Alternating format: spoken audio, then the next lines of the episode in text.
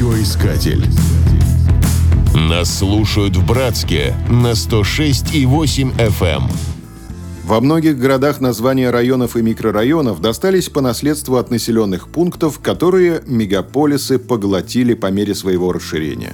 Так, в Москве появился район Биберево, в Санкт-Петербурге – Купчино, в Екатеринбурге – Изоплит – не является исключением и сибирский город Братск, который напоминает лоскутное одеяло, сшитое из поселков, разбросанных по берегу Братского водохранилища. С административной точки зрения он делится на три района – Центральный, Подунский и Правобережный. Однако каждый из них состоит из жилых массивов, сохранивших исторические названия. Город родился вместе со строительством Братской ГЭС. Когда плотиной перегородили Ангару, возникло Братское водохранилище – под воду ушли множество населенных пунктов. Село Братск целиком перенесли на новое место. А вот зеленый городок не сохранился. Так называлось временное поселение из 159 палаток на берегу Ангары у Подунского порога. В нем жили строители. Название городок получил по цвету палаток. Позже вместо палаток появились щитовые дома, школа, баня, больница.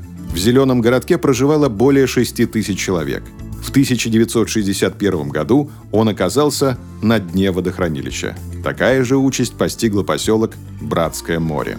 Более удачно сложилась судьба старинного поселка Падун. В 1956 году на месте села построили деревянные двухэтажные дома. В них жили строители электростанции. В 60-е годы Падун стал центром Братска, где находились органы власти. Сейчас это жилой микрорайон в составе Падунского района. Аналогично сложилась судьба поселка Энергетик. Его начали строить в 1959 году и поначалу назвали «Новым городом». Название не прижилось. Поскольку поселок находился в непосредственной близости к ГЭС, его решили назвать «Энергетиком». В настоящее время это название носит один из жилых массивов города.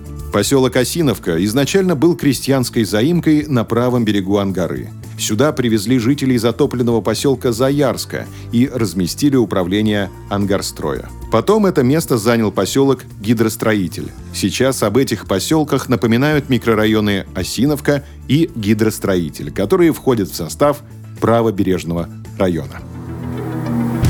Радиоискатель. Нас слушает Россия.